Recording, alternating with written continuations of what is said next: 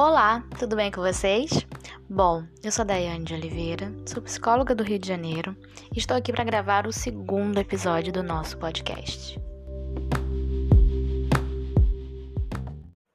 Como foi falado no outro episódio, todos os temas abordados são sugestões de vocês, então não deixem de continuar enviando para que a gente possa produzir em conjunto um tema bem interessante para vocês. E hoje nós vamos falar sobre a falta de credibilidade na psicologia e o autoconhecimento.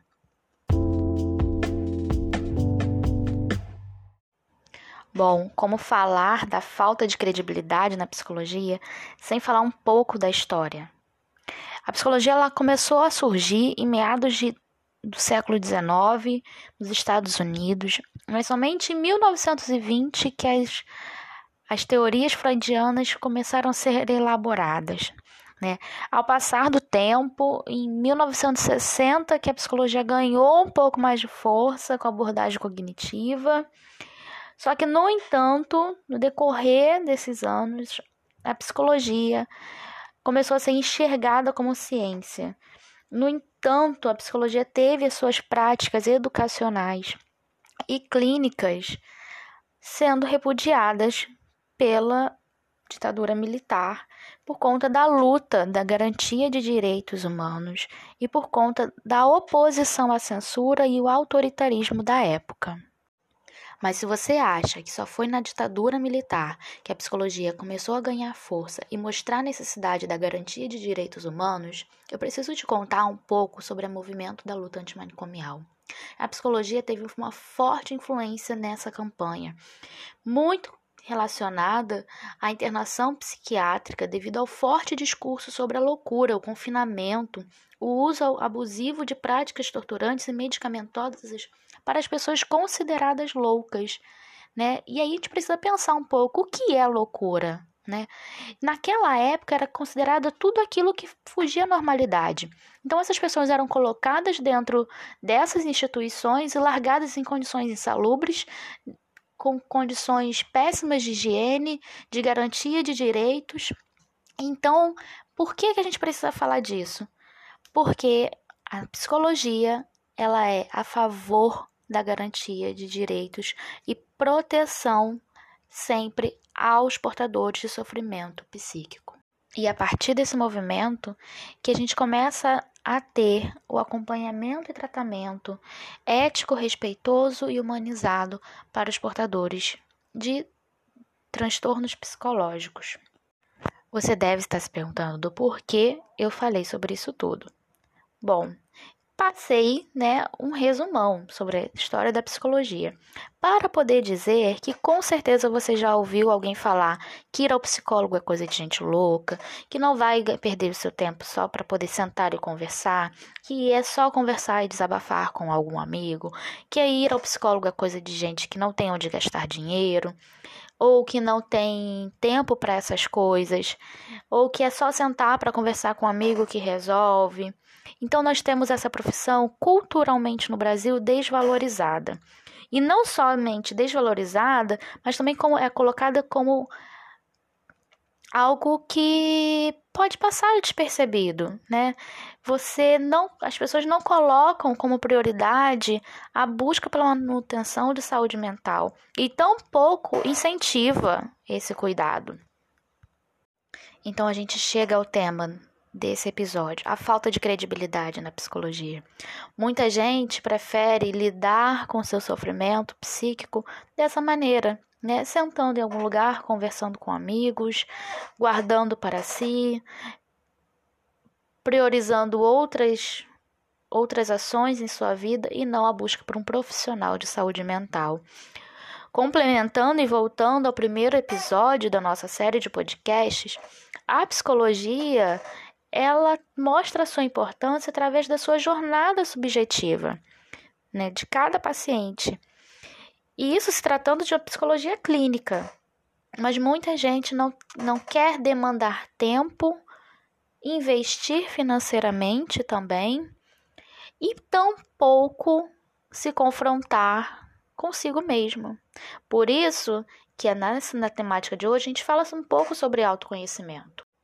A falta de credibilidade na psicologia está muito atrelada à necessidade do autoconhecimento, do confrontar a si mesmo e enfrentar as responsabilidades e consequências sobre as próprias ações.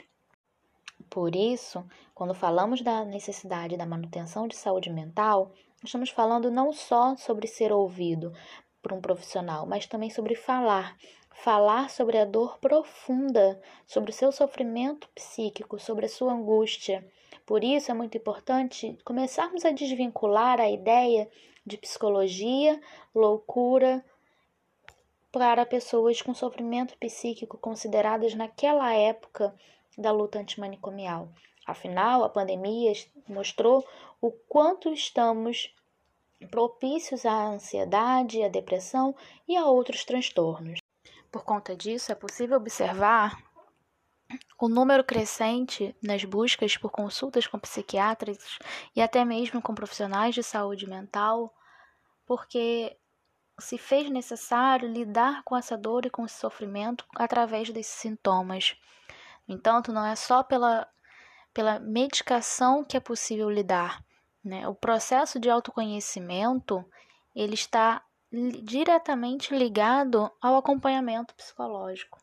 Por isso é muito importante ter em mente que há sim o valor do, do acompanhamento psicológico, há sim resultados, há sim possibilidades de gerar novas formas de vivência, numa, de lidar com uma nova dinâmica. No entanto, Voltando ao primeiro episódio, é tudo de uma maneira subjetiva, é tudo de cada paciente para cada paciente.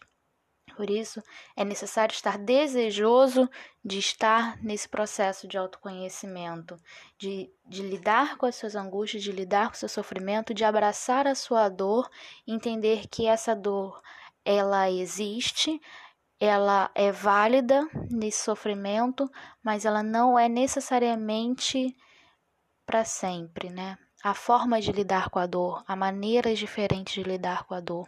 Por isso que todo esse processo não é sentado com um amigo que vai te aconselhar a fazer coisas através da experiência dele. Isso tem que ser através de um profissional qualificado, experiente, apto para lidar com as demandas e com as queixas e fazendo as intervenções necessárias.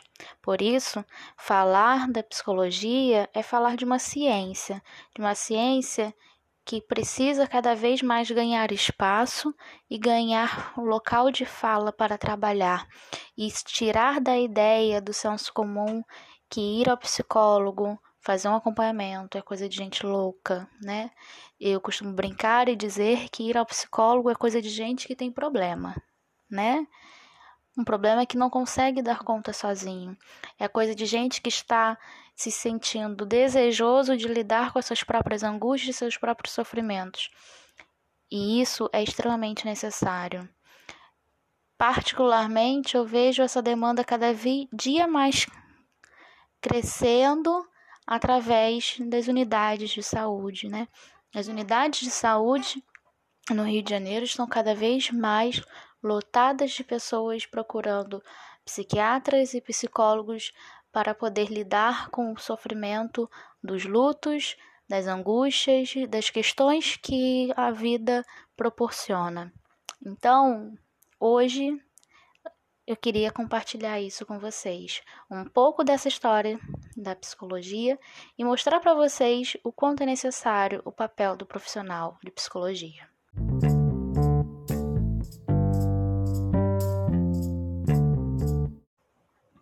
Bom, esse foi mais um episódio do nosso podcast. Espero que tenha gostado. Convido vocês a curtirem, comentarem, compartilharem e, é claro, me deixarem feedback, tá bom? Espero novos temas e até a próxima semana.